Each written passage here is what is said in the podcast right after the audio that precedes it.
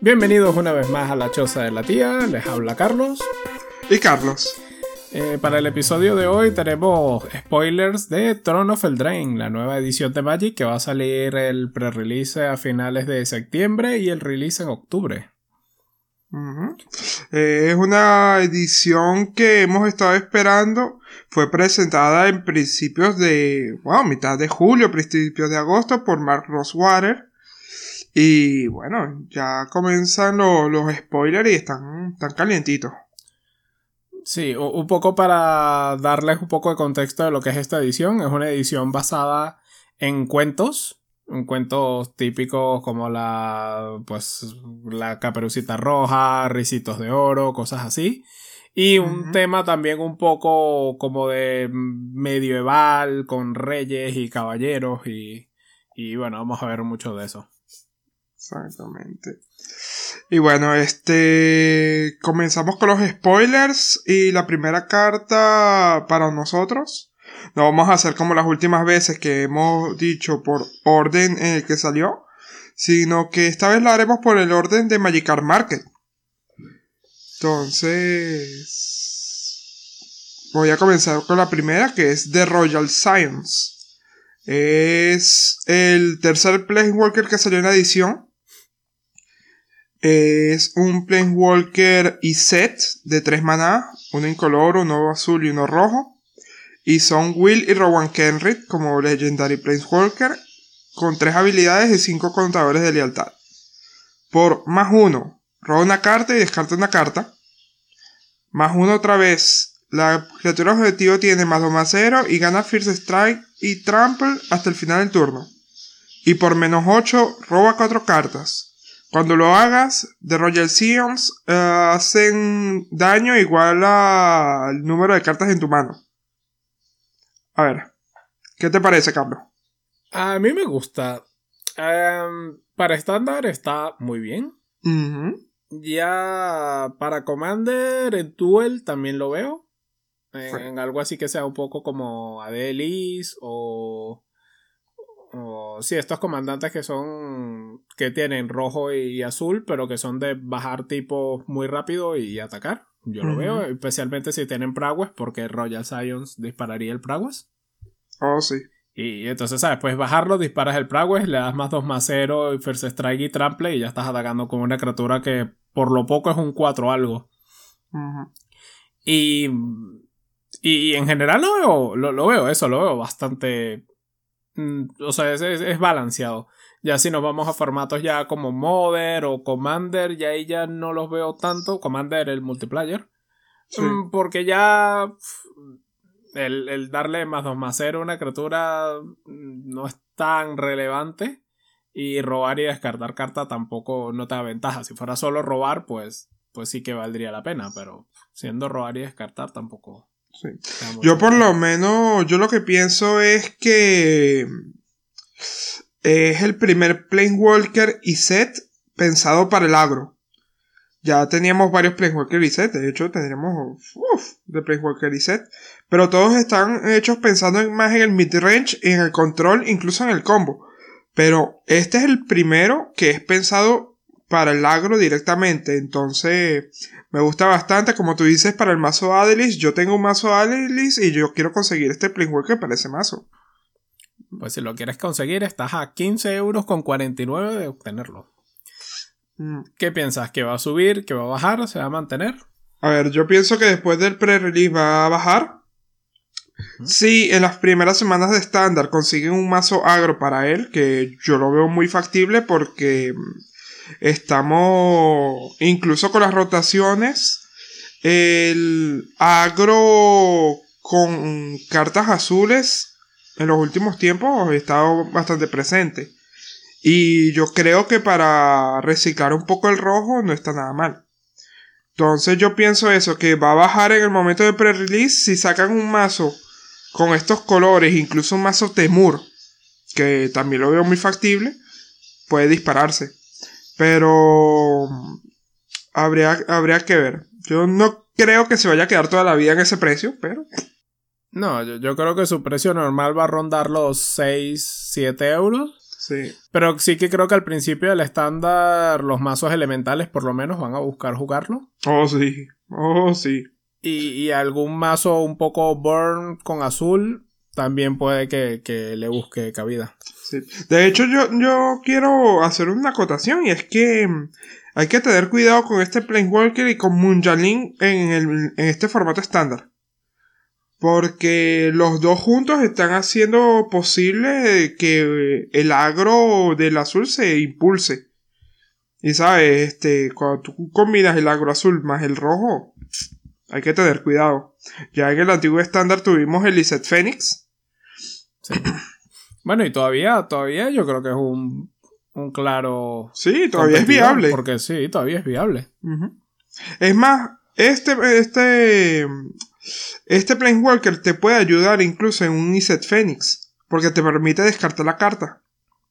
Sí, te permitiría descartar los Fénix y cambiarlos por un algún otro instant o sorcery que jugarlo para regresar del cementerio. Exacto. Y si por casualidad, porque este, como el estándar es, no diría muy lento, sino que te podría dar la oportunidad de que por lo menos esta carta llegue a utilizar el Ultimate. Y el Ultimate, este, fácilmente, un Iset Phoenix, puede ser el Last Hit. Sí. Entonces, a mí me gusta bastante, tiene muchas posibilidades. Así que, muy bien.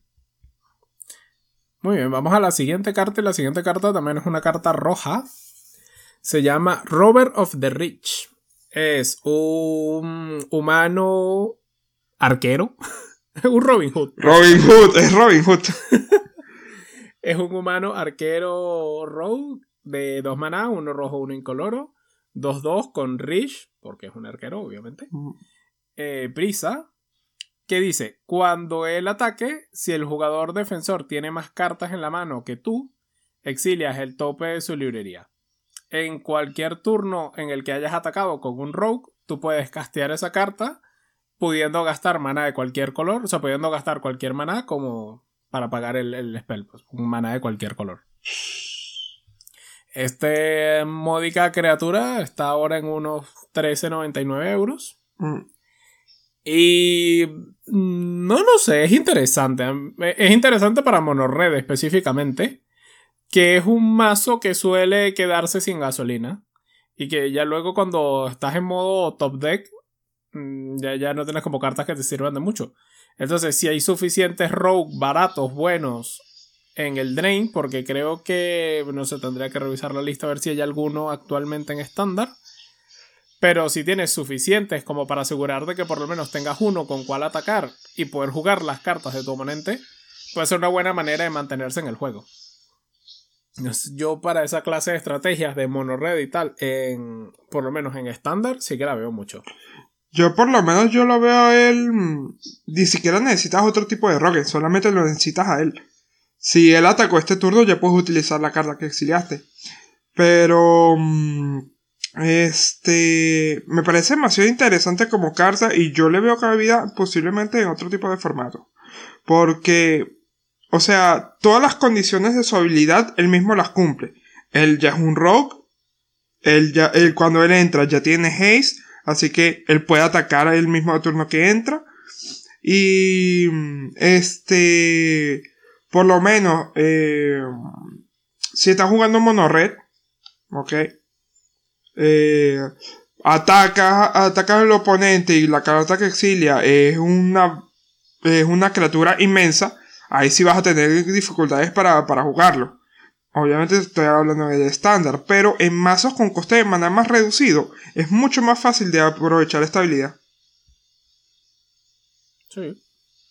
Sí, y, y que por más que sea, sí, a lo mejor atacas y encuentras algo muy caro, pero las probabilidades más bien están en que consigas algún removal o alguna criatura de 3, 4 mana que sí que a lo mejor sí que la podría jugar. Exactamente.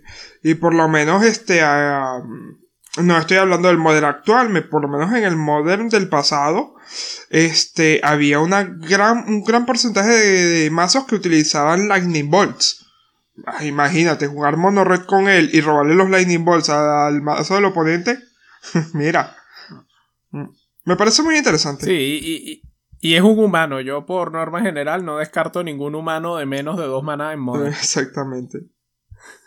Así que de dos manas o menos, si es humano, hay una gran probabilidad de que encuentre Oh, sí. un hogar en el más humano de Modern. Oh, sí, oh, sí.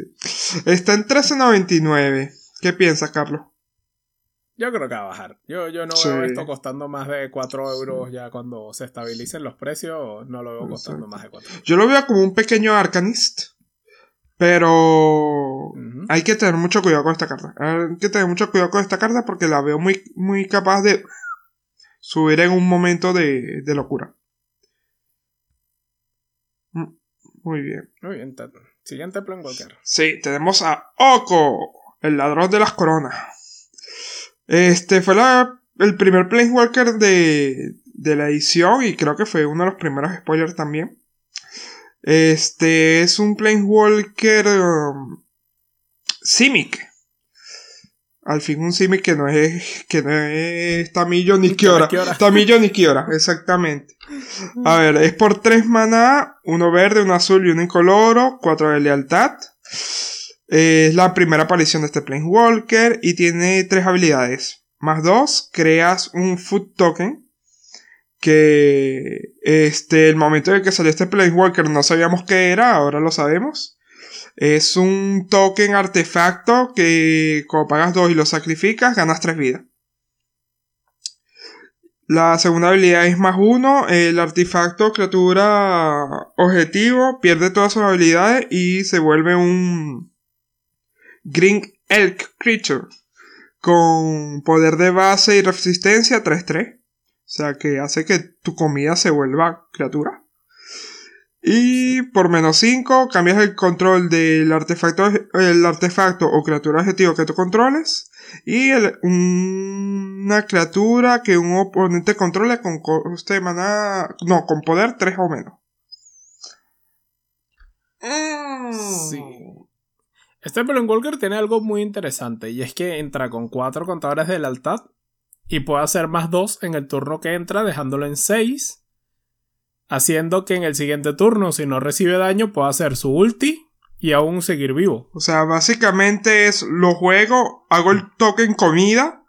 Turno siguiente, mira, te cambio mi comida por una criatura. Eso, por, por alguna criatura que tengas de 3 o menos. Cosa, cosa graciosa de este Planeswalker que no lo había visto. Este, su coste de mana es 3. Los tokens comida ganan 3 vidas. La criatura es 3. El coste de man- el, el poder es 3. ¿Sabes? pues O sí, sea, tiene. tiene ahí un tema con los Sí. tres. Tiene un terrible de tres hojas, bueno, no una hojita. es como la, la esta de Canadá, en la manta. Em, yo no lo descarto, especialmente para... eh, eh, Este me recuerda mucho a un mazo de Modern que es un poco budget, de, de- que es el Simic este que juega con Experimento 1, Oh, sí. con el John Wolf, con el, los Stangle Root Ujú. que busca poner criaturas rápido y luego usar los, los spells estos que por un maná destruyen la criatura y te deja un 3-3. Ujú.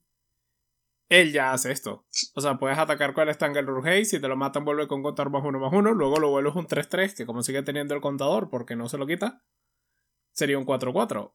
Mm. Yo creo que cosas así, o sea, se puede ver. No, no creo que sea que vaya a cambiar el formato como lo conocemos, pero. Pero es. mm, A interesante. mí lo que me gusta es que por lo menos él, él, él entra, pues si colocas el food token, por lo menos, este, tienes una manera de ganar vida. Si transformas el artefacto criatura en un 3-3, eh, es como tú dices, estás inflando a una criatura. Por lo menos, este, a- si agarras a mi Janowar y pierde todas sus habilidades lo vuelves un 3-3 ese turno, mira, a mí, a mí me conviene. Y este, el menos 5 te puede quitar criaturas de, de bajo poder, pero que sean molestas. Y es algo que puedes hacer prácticamente el turno siguiente que bajó. O sea, a mí me parece bastante, bastante fiable. Pues este Planewalker está ahora en 12.99. ¿Tú qué dices? ¿Va a bajar? ¿Va a subir? Baja. Baja. Baja, baja. Sí, no. No le tenemos muchas esperanzas a que Oko sea No, no, el nuevo Teferi. Hay mucha gente que le gusta, pero es lo mismo. O sea, es muy útil, pero también es muy circunstancial en ciertos momentos. Entonces, eh. No, no, no. Nuestro siguiente Planewalker, en cambio, sí que tiene posibilidades de ser el nuevo Teferi. No, sí. Pero no arrepentirme de estas palabras en el próximo No episodio. lo diga. Ah, Se llama Garruk Kursek Husman. Vuelve Garruk luego de años de haber sido manipulado, torturado y casi de- mm, asesinado por Liliana. Prácticamente Garruk volvió como Chris Hemsworth. ¡Huntsman!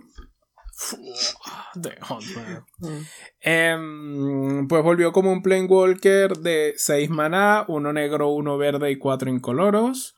Que entra con 5 contadores de lealtad. Eh, no tiene habilidades de lealtad que le suban contadores. Tiene una que no le hace nada, o sea, tiene cero. Que crea dos tokens lobo blanco negro. Que cuando mueren le pones un contador a cada Garruk que controles. Le puedes hacer un tribal de Garruks ahí. y todos poniéndose contadores. Esto ya lo habíamos visto en la chandra de, de Core 19 que, que le ponía contadores a todas las chandras. Pues bueno, aquí tenemos unos lobitos que ayudan a cualquier Garruk sin importar quién sea. Y tiene su segunda habilidad es por menos 3, destruye una criatura, objetivo y robas una carta. Y por menos 6 obtienes un emblema, que es que las criaturas que controles obtienen más 3 más 3 y trample. Em, mm, a mí el emblema, la verdad, creo que no me importa. Es un buen finisher. Si es absolutamente necesario, pero está para destruir criatura, pones lobitos. Destruir criatura, pones lobitos. Destruir criaturas, pones lobitos. Ujú. Ujú. ¿Qué te parece? A ver, ¿qué pienso yo? Yo por lo menos pienso que no podemos subestimarlo solamente por una cosa. El primer Garruk que salió, su ulti era su emblema, el emblema de este. Literalmente. Entonces, yo no sé, o sea, por lo menos, por como yo lo veo, él entra en juego, o sea, son seis maná, hay que estar claro, eso no va a ser muy rápido jugarlo tampoco. Este, coloca los dos tokens, te matan uno o los dos tokens y ya el turno siguiente puedes utilizar el emblema que no es por nada, pero más 3 más 3 y trample a todas tus criaturas como emblema, a mí me da miedo. Por lo menos este teníamos el Gideon de Battle of eh, Battlefront Syndicate que tenía un emblema que hacía más uno más uno y ya era molesto. O sea, ahora estamos hablando de más 3 más 3 y trample. Pero, como tú dices, esa sinergia que tiene entre la primera habilidad y la segunda. O sea, cuidado. Desde hace un momento yo ya estoy diciendo de que hay que tener cuidado con la combinación verde-negro en estándar. Y teníamos a Liliana Dreadhorde que, que había llegado. Ahora tenemos a este Garruk que se está uniendo a la fiesta. Teníamos a la Brasca de 4 maná de, de Ravnica, que también es muy buena. Exactamente. Sí, el mid-range verde-negro sigue, sigue estando potente. Exacto. Un Super Friends, este, Sultai, mira. Cuidado. Mm. Mm. Que sí, puede ser. Yo, yo a este sí lo veo, bueno, ahora está en unos módicos 12.99. Yo creo que se va a mantener. Yo creo que esta es de las pocas cartas que se va a mantener en ese precio por un, un buen Sí. tiempo. Este, eh, para mí esta carta es como, es exactamente como dije, como Liliana Dreadhorde. O sea, es uno de esos Planewalker que se están jugando en el formato. Eh, es uno de los amiguitos más de, de, de esta Liliana y de la eh, de Chandras Inferno. Sí, y si algo nos enseñó Teferi es que no podemos subestimar Planewalkers que puedan ganar el juego Sí. ellos solos. Y él puede ganar el juego él solo. Va poniendo lobitos por ahí, va destruyendo criaturas. Y si le matas a los lobitos, pues te echa el ulti. Y ahora los lobitos son 5-5. Por otro, por otro lado, y esto hay que especificarlo, estamos hablando obviamente de estándar. Esta, esta carta sí no la estamos Sí, sí. sacando de ese formato. Esto está hecho para estándar. Sí, la, la mayoría de las cosas que hablemos por ahora serán de estándar y, y ya luego mencionaremos de, mira, esto en Modern puede que esté roto no. Pero sí, esto es... Bueno, igual en Commander se jugará porque en Commander se juega todo, pero... No sé, en Tribal, Garruk, Commander... Ah, no, de verdad, yo, yo incluso en Commander no lo veo por lo siguiente. El Commander 1 de 1, esto no tiene cabida. No. Ah, no, y el no. Commander multiplayer no es tan... Yo lo, yo lo veo en Tribal de Lobos, Sí, pero Si completamente un- casual. ¿cómo se llama Completamente este? casual. un Morphon. Un Morphon. Sí, bueno, si juegas un Tribal de Lobo, no esperabas ganar el torneo mundial de Exacto. Commander con él. Muy bien. Siguiente A ver, carta. tenemos Outlaws Merriman. Ah.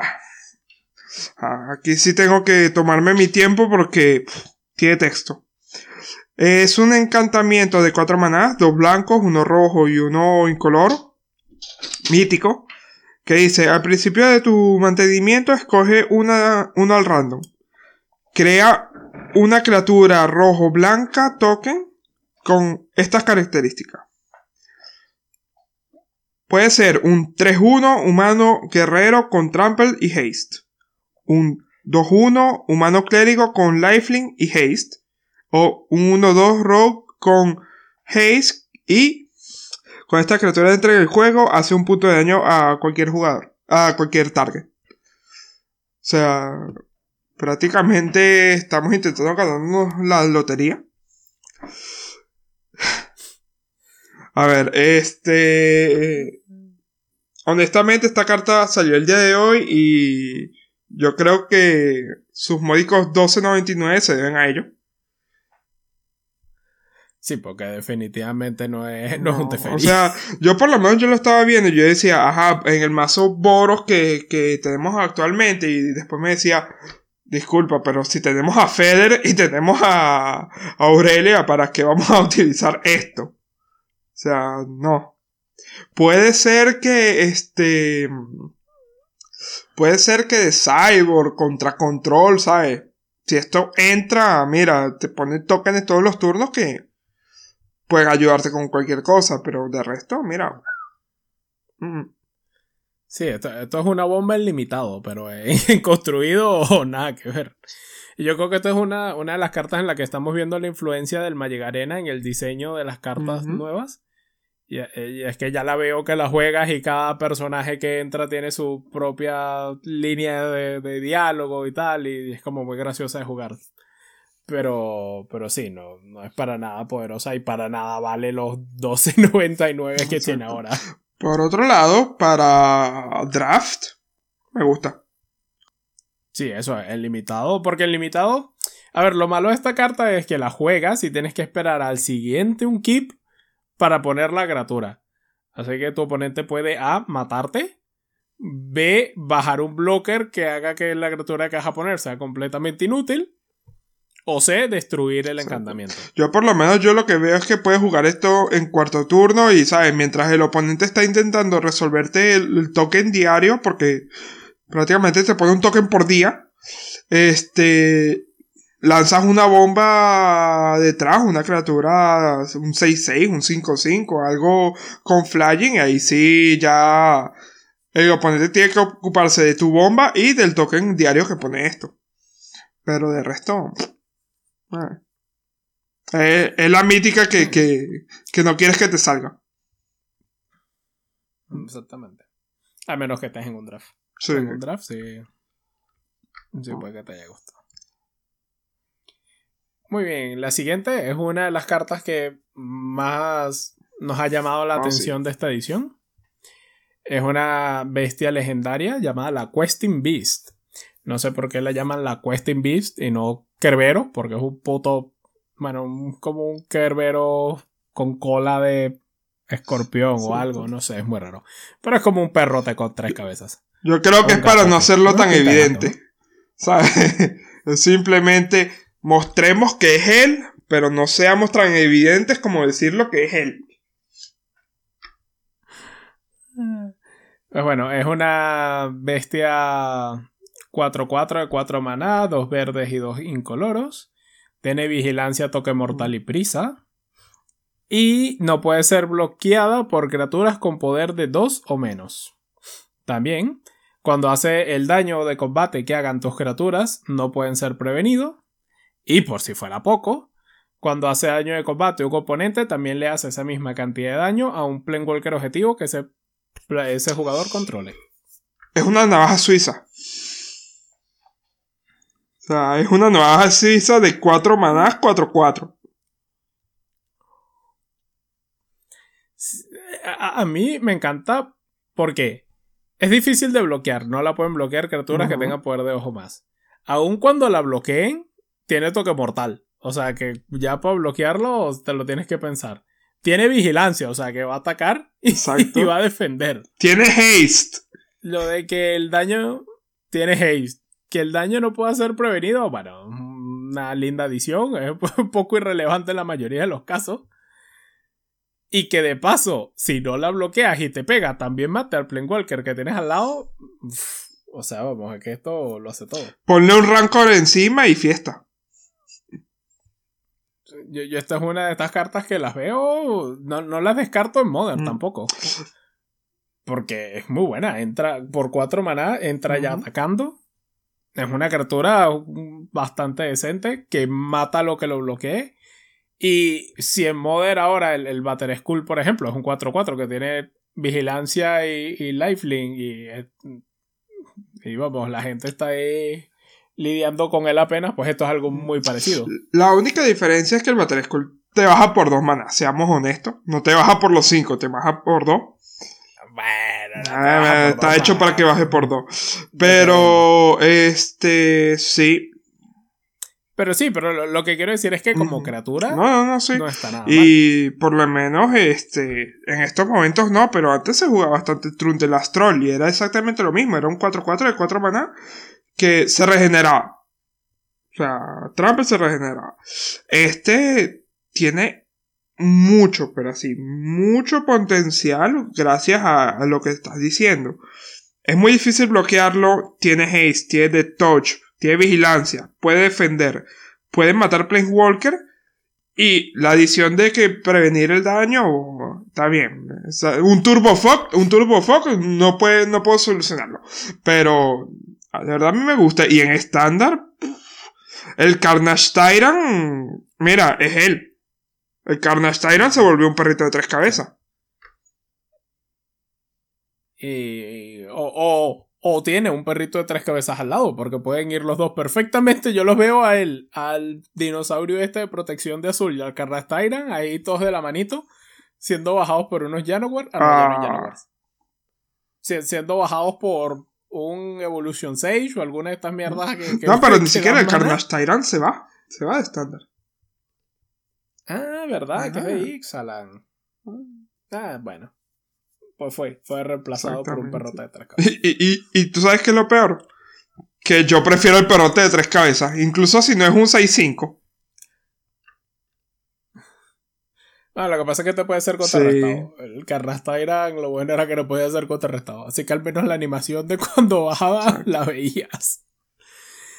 Eh, pues esta módica bestia también es una bestia contra tu cartera porque vale 11.99 y yo para arriba, yo digo para arriba.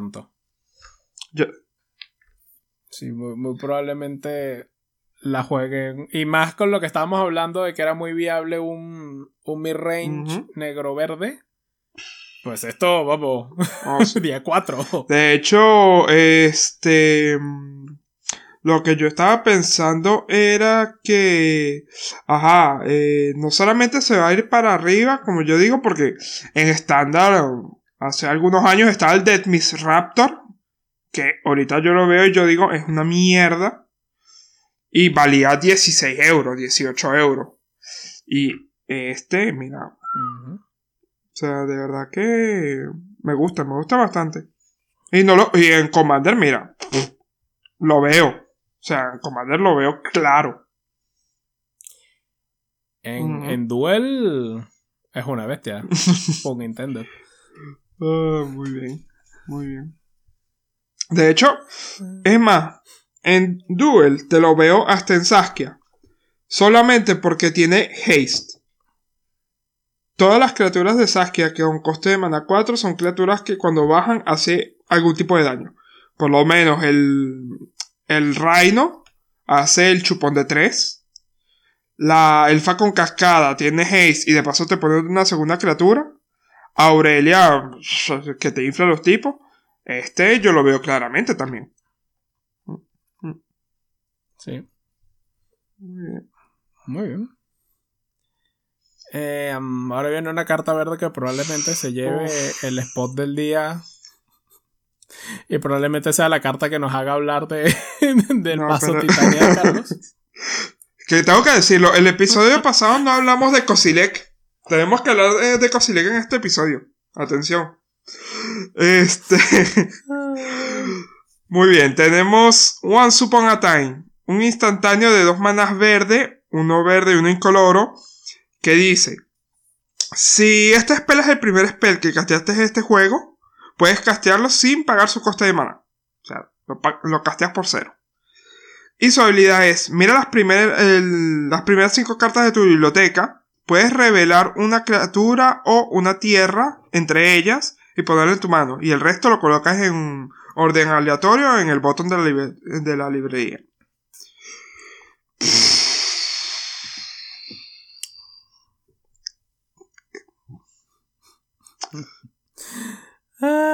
Ah, ¿Por dónde empezar? ¿Por qué formato quieres empezar con esta carta? O sea, vamos a lo que vamos a lo que de verdad va a ser esta carta que, que sea molesto, porque de paso es un instantáneo. Modern. ¿Ok? Imagínate un mazo Tron con esto. Porque es tierra, o sea, es tierra. No tiene que ser tierra básica. Y es criatura, o sea, o te buscas la parte del tron que te interesa, o te buscas el del que te interesa. Lo único malo es que no te puedes traer a uno de los eh. Walker, pero te puedes buscar la criatura. Por cero. En turno, en turno cero. O si no, como estamos diciendo, por dos manas como instant, mira. Es que ya el hecho de que sea instantáneo lo hace muy bueno. O sea, aún teniendo lo que castear por dos manas, que ya no es tan bueno, mm, sigue sin ser malo, porque puedes esperar al turno al final del turno del oponente, cuando tu oponente esté tapado y pum, me busco la, la criatura o la tierra.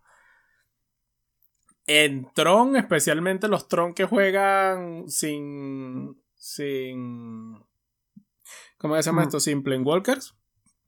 Que son más como el Dracitron. El Monogreen Tron que se está jugando ahora que Exacto. Eh, ahí yo lo veo mucho. Lo veo en Toolbox, en. ¿Cómo se llama esto? En el combo este de la que pone contadores menos uno. ¿Melira? Si pones un contador menos uno, menos uno. No lo pones. La nueva, la blanca. No, la, la Exacto. Eso. La. La Visir of Remedies. Esa. el combo del Visir con el. con el Devoted Druid que hace mana infinito. Ahí lo veo muchísimo. Porque vamos, que te busques una pieza del combo en el un, primer un tap del oponente. Es como, mira, te, te va a hacer trampa y te vas a sentar aquí y lo vas a ver. Em, cambiando de formatos. En, en estándar. En estándar, sinceramente, no estoy tan seguro. Dependerá de si existe algún mazo que quiera realmente o sea, que le importe buscar. Yo por lo menos yo en estándar lo veo, pero es este. En el mazo. Ah, el, el mazo Sultai que utiliza Krasis y cosas así, que no tiene muchas criaturas, pero que, ¿sabes? Este, necesita recuperarla. Pero, o sea, yo sé que se va a jugar en estándar, es seguro que se va a jugar en estándar, pero no, va, no le va a sacar el mismo profit que, que, que en Modern. O sea, no. Yo creo que lo van a utilizarlo más que nada, de verdad, es por el hecho de que es un instant de dos manas para buscarse una criatura que dé una solución o una posible tierra más que por, que por el profit de, de, acelerarte hasta llegar a un combo, pues. Sí, por lo menos sí, todavía se sigue jugando el Simic Flash cuando salga Oh, sí. Tronos del Drain. Esta es una carta que va para el Simic Flash de A4. Ujú. Em, muy bien, está en unos módicos 7.99. Mm, a ver, hemos hablado muy bien de ella, creemos que se va a jugar y todo, pero dicho esto, tampoco creo No. que vaya a ser particularmente cara, porque no es una carta que se vaya a jugar en todos No, los mazos de. Modern del mundo. No, no es la Mystic, no es la, no es la Stone for Mystic que todo el que jugaba blanco lo iba a meter, no. Aquí no es que todo el que Yo por lo menos mi argumento para que ella baje es que el Collected Company está prácticamente en el mismo precio. Y el Collected Company por cuatro maneras te pone dos criaturas. Este, pero... Sí, es que, es que esto es más como para jugar combo Sí. o para buscar piezas específicas. Entonces, por eso, el Tron, como bien lo dijiste, es algo que le sacaría provecho. Eh, los combos basados en criaturas, como el del Visir y el. y la balista, eh, se benefician de ello. Pero por lo menos un Jun no le importa. Jun lo mismo El le da robar campo ge- que robar a Liliana. el- el John prefiere generarte cáncer que, que, que, buscarse algo. O sea, Eso, o sea, ¿y por qué eso? Porque el Jun es un mazo y por eso todo el mundo dice que es un mazo fácil de jugar. Porque realmente todo lo que robes es bueno. O sea, es un mazo con stuff al final del día. Entonces realmente no necesita buscarse una pieza clave. en un es que lo que, clave, lo que tenemos que considerar del Jun, y, y es el, el motivo por el cual siempre está en top, es que el mazo Jun, prácticamente todo lo que tienes en tu mano, hasta la criatura más inútil, es un removal para el oponente. O sea, cuando te bajan en turno 2, 3, 4 un Tarmogoyf que ya te cuesta bastante solucionar porque es grande, ya para eso es un removal, porque tienes que buscar una solución para quitártelo del medio. Después tenemos Regan Six. Ok. Tenemos también este que. ah, Liliana. Gracias. O sea, eh, es un mazo que es. Como tú dices, ya, ya no es ni siquiera una estructura de mazo, es un God Stuff 100%. Sí. Y bueno, ya. este episodio se va a convertir sí. en Hablemos de Modern de nuevo. Así que bueno, eh, en resumen eso, que no creemos que vaya a subir de precio. De hecho puede que baje, pero que es una carta muy muy poderosa.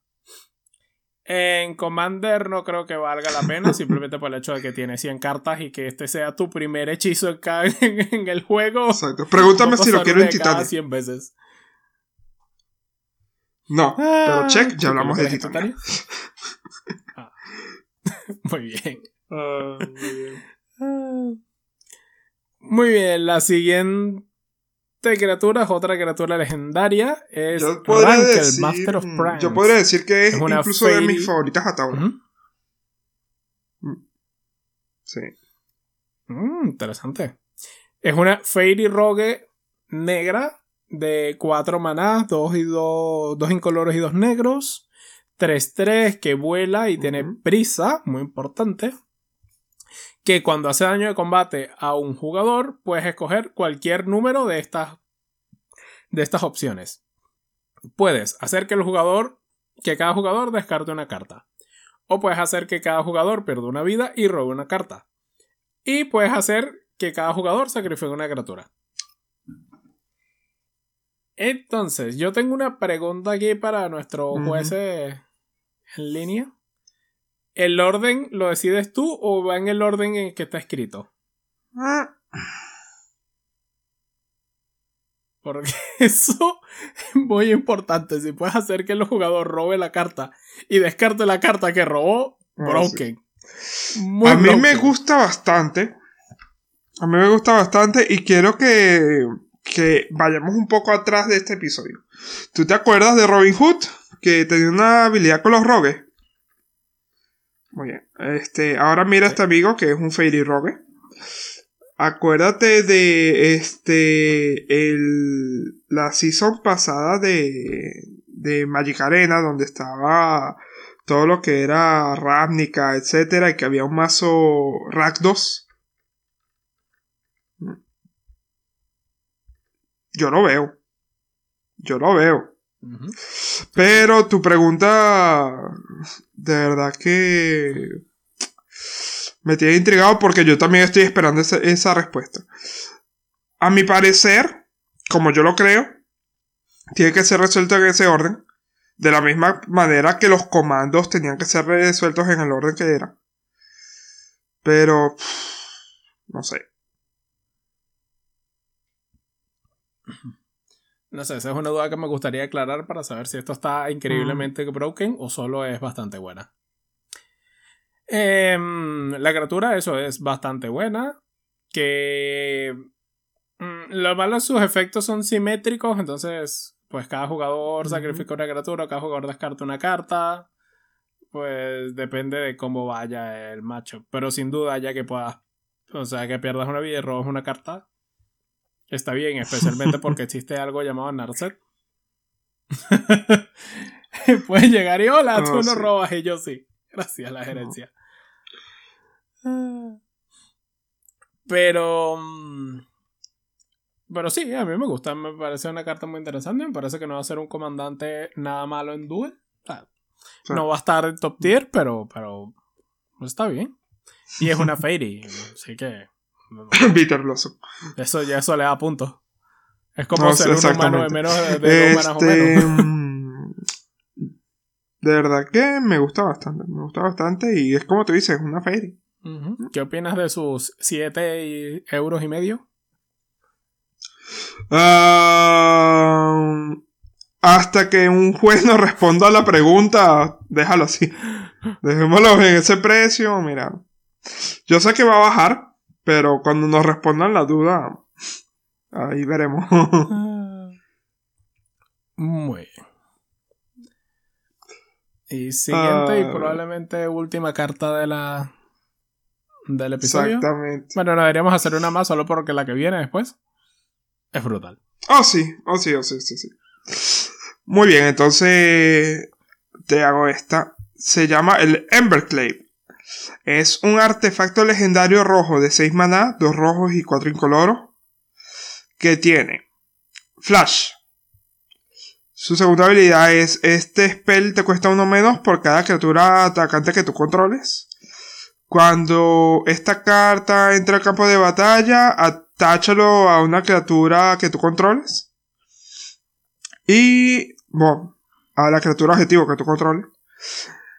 La criatura equipada gana más uno más uno y doble strike y trample. Y se equipa por 3. A ver, yo voy a repetir lo mismo que yo te había dicho en privado, Carlos. Cuando yo comencé a ver esta carta, yo dije, ok, un equipo de 6 mana o es muy malo o es muy bueno. Flash, ok, esto es muy raro. Este pel cuesta uno menos por, ok, empieza a mejorar bastante. Cuando entre al campo de batalla lo atachas directamente, ok. ¿Qué es lo que hace? Más uno, más uno y doble strike. Y trample. Ahí mi, mi, mi hype bajó, bajó. No, no quiere decir que sea malo, porque me parece bueno, pero mi hype bajó, pero para, para el subsuelo. Pero me parece una carta muy interesante. Eh, mi único problema es que, por lo menos en Monored, olvídalo. Este, en Boros puede ser, pero... Mm, sí, o con tokens o algo sea, por lo menos en Boros yo lo que digo es, este, atacan tres criaturas, entonces ya te cuesta tres maná. Por tres maná lo bajas, hace más uno más uno, doble strike, trample. Si a esto se lo equipas por lo menos a una Feder o a una, o a una Aurelia, mira, ahí sí te digo, ok. El hit que te hace te duele. Pero no lo veo tan necesario. O sea, puede ser que llevando uno en el mazo por si acaso, dado caso, pero. No sé, yo, yo si algo aprendí del Legion, el Legion Landing es que atacar con tres criaturas en un mismo turno es más difícil de lo que parece. Oh, Así que si tienes una carta que dependa de que ataques con por lo menos dos o tres criaturas para. Ni siquiera para que sea buena, para que siquiera jugarla, ya, ya para mí ya eso es un. Nah, esto no, pues. Y diciendo eso, incluso con eso, el Legion Landing se utilizó bastante. Sí, pero es eso, tú, tú el Legion Landing lo lees y dices, ah, esto se voltea siempre. Y luego ves que es más difícil de lo que parece, que el oponente no se sienta ahí a ver cómo lo ataca con más de tres criaturas sin hacer nada en respuesta. también podemos decirle eso a los jugadores de Duel Commander de Kition. Incluso cuando es el único comandante monoblanco que se usa en el formato, este es muy bueno, pero no siempre gana gracias a que Kition se transforma. Y, y, mi problema, para mí, el mayor problema con la carta es exactamente el punto que tú ilustraste. Y es que luego de hacer todo lo que tienes que hacer para siquiera bajarle y que funcione, lo único que te da es más uno, más uno y doble strike. Y trample. O sea que estás haciendo dos de daño más. Mm. Bueno, no, si es un 2-2, o sea, sí, si la criatura ya tiene mucho poder, pues sí, estás haciendo más daño. Pero o sea, para mí no vale la pena tenerla en mano y prefiero mil veces que sea un rayo y ya está. Exactamente. se lo lanzo en la cara o se lo lanzo a la criatura que yo quiera y ya está. Totalmente. Este. Vamos, como, como, yo te lo había dicho. Incluso con, con un Stoneforge, yo te diría, mira, no. No. O sea, incluso aunque lo baje por dos manas, es un. Ok. Fino por dos mana es un más uno más uno, doble strike y trample. Wow. Mm, no, no, no. Sí.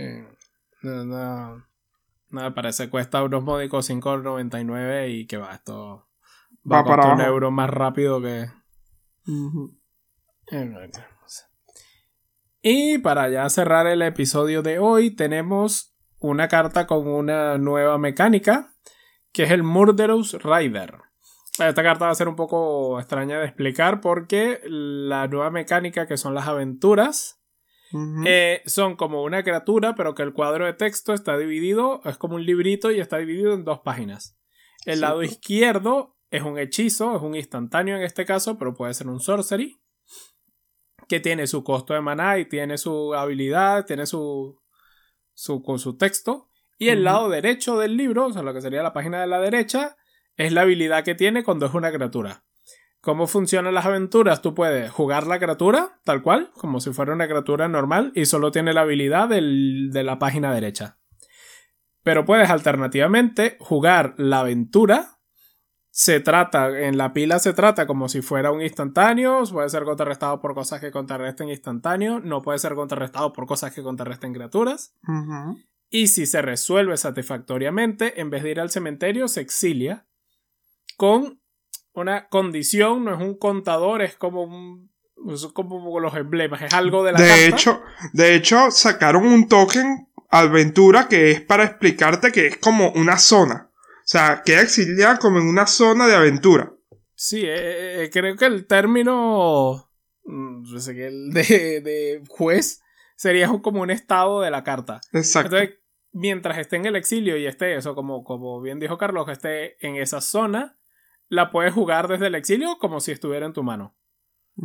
Pero solo funciona si jugaste antes la aventura y se fue a esa zona porque jugaste la aventura. No es que le echas un pacto exilio y como está exiliado, pues luego lo jugar. Exactamente. Y solamente puedes jugar la parte de criatura, exactamente. Eso. Y ya habiendo explicado todo esto, vamos a la carta que, nos compete. Se llama el Murderous Rider. Es un zombie caballero. En esta edición está plagada de caballeros por todas partes. Ah, sí. De hecho, hay una tierra muy fina que para los caballeros. Mm. Em, es un zombie caballero 2-3. A ver, se va a leer la criatura y luego, lo que hace la aventura. Como criatura cuesta 3 maná, 2 negros y 1 incoloro. Tiene vínculo vital, es un 2-3 que cuando muere se pone en el fondo de la librería en vez de ir al cementerio. Y su parte de aventura cuesta tres manas también, uno negro, dos, dos digo, uno incoloro, dos negros. Se llama Swift End. Sí, se llama Swift End. Es un instantáneo que destruye la criatura o Walker objetivo y pierdes dos vidas. Entonces esto es como una suerte de... Eh, me recuerda mucho al Ruinous Blast, de que lo mm. jugabas por 3 maná o podías jugarlo por más maná y tener el Ruinous Blast y la tierra con los contadores. Pues esto es más o menos así. eh, lo juegas al principio para destruir criaturas y luego lo juegas desde el exilio para tener mesa. Mm. Y recuerdan si el tema recurrente de este episodio, el, el verde negro, mi range. pues aquí tenemos otra carta que se lleva muy bien con ese arquetipo. Oh, sí. De hecho, esta carta me gusta mucho solamente porque la parte del Swift End es un instant. O sea. Es como un Hero Downfall. Es un, Heroes Downfall, solamente que después lo puedo jugar como un zombie 2-3 Lightning. Este. Mm, tengo que precisar que ya lo habíamos hablado. La parte de aventura tiene un nombre propio. Y. Ah, porque tenemos que considerarlos como dos cartas en una. Eh, mi pregunta es: ¿se suman los costos o no? A ver, este es una buena pregunta porque por lo menos tenemos las cartas con split que cuando están en el deck este cuestan el total. ¿Ok? Para mí en este caso es exactamente lo mismo. Yo también creo que sí, tendría que verlo, porque en caso de que sea así, mira, Yuriko va a empaquetar todas estas cartas sin importar lo que hagan. Ah, sí. Porque eso te muestra un tipo, te quito seis vidas y, ahora tengo en mano un, un Hero Downfall que luego se vuelve tipo otra vez para subírmelo a la mano con Yuriko y volverlo a hacer. Mira, Eso está bastante niveles de broken. A veces con esto pienso de que el baneo de Yuriko tuvo más sentido. Oh, muy bien. Pero. No, a mí me, a mí me gusta bastante. Um, eh, sobre todo porque, ¿sabes? Me están dando otros Heroes Downfall en estándar. Que tiene el plus de que se puede volver una criatura y que si te matan a esa criatura, el Heroes 2 vuelve al mazo. O sea, es genial. Eh, esto es relevante en Commander, por ejemplo. Porque sueles barajar mucho tu librería por alguna fecha, algún tutor o algo, entonces hay chance de volverlo a robar. Ya en estándar, por ejemplo, ya es un poco más difícil. Usualmente se va al fondo y se queda en el fondo toda la vida. Sí, pero no, a mí me gusta bastante. Es bastante interesante y hasta el momento creo que es la carta con aventura más prometedora. Sí. Y a mí me parece que es una. Porque ya el Hero Downfall era una carta buena que se usa. Oh, sí. Entonces, pues, pues este es exactamente el mismo. El mismo efecto, solo que pagas dos vidas, pero a cambio tienes una criatura con vínculo vital. O sea que esas dos vidas puede que las llegues a recuperar después. Sí. A mí, me gusta y, bueno, por algo es la carta con aventura más cara que existe hasta ahora. A unos módicos 4.99. No creo que vaya a volverse super expensive, pero, pero sí me parece que, que es una de, de las que tienen este, esta, esta habilidad es probablemente una de las mejores. De hecho, esta carta lo que me demuestra es cómo el estándar ha cambiado en los últimos años. Cuando salió el Heroes Downfall, el Heroes Downfall estaba cada uno en 10 euros, 12 euros cada uno. Y hace la mitad de lo que hace esta carta y actualmente lo estamos viendo y decimos en 5 euros está bien. ¿Sabes? Te muestra cómo ha cambiado el formato de verdad. Sí, también depende de del meta. Porque cuando salió el Hero Downfall y el Hero Downfall era caro, era un meta que era muy de criaturas.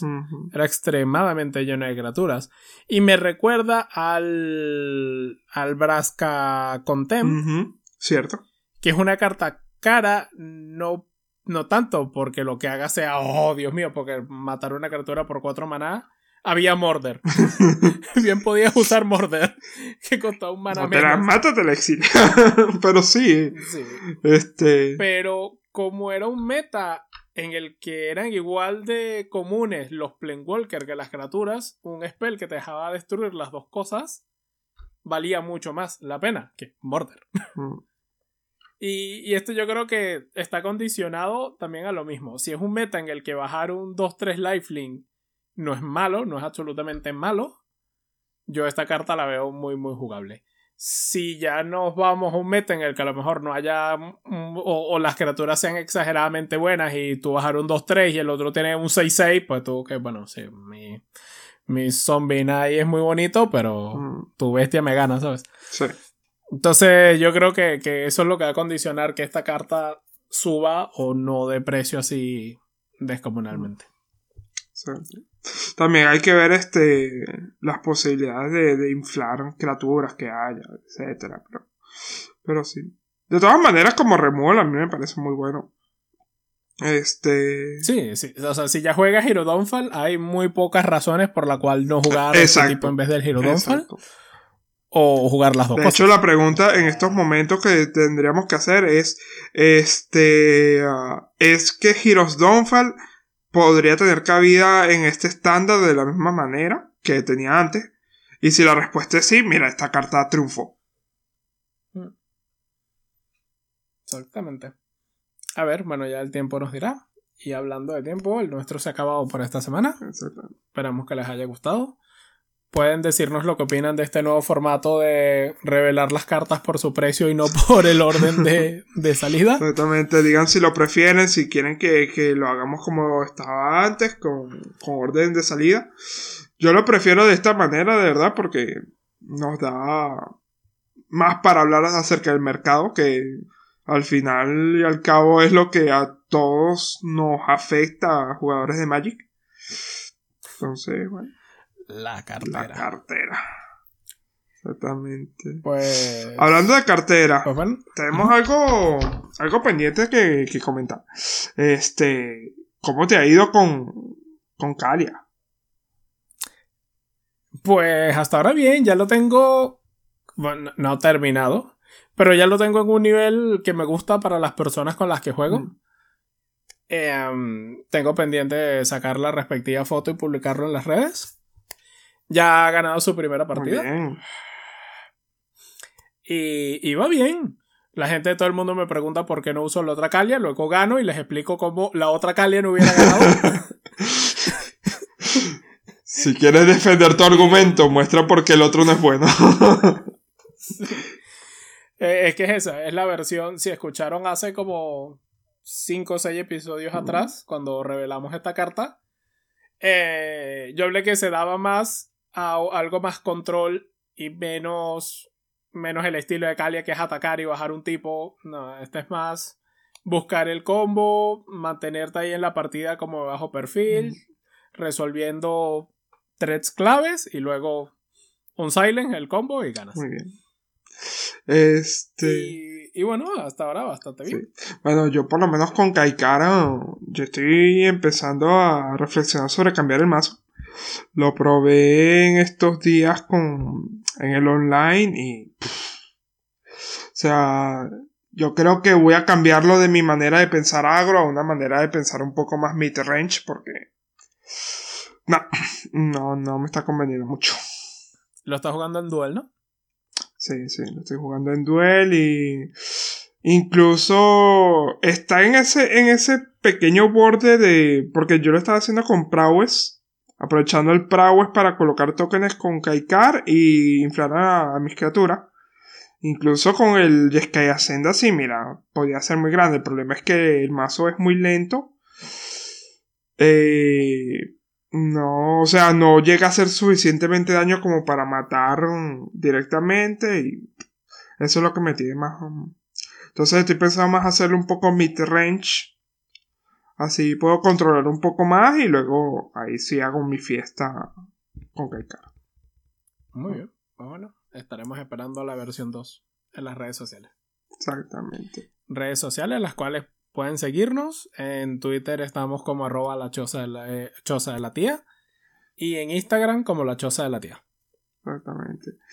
Y bueno, este, ah, solamente para no dejar mal este episodio, tenemos que decir Cosilec. y, y de resto, bueno, será hasta la próxima. Hasta la próxima semana. Chao.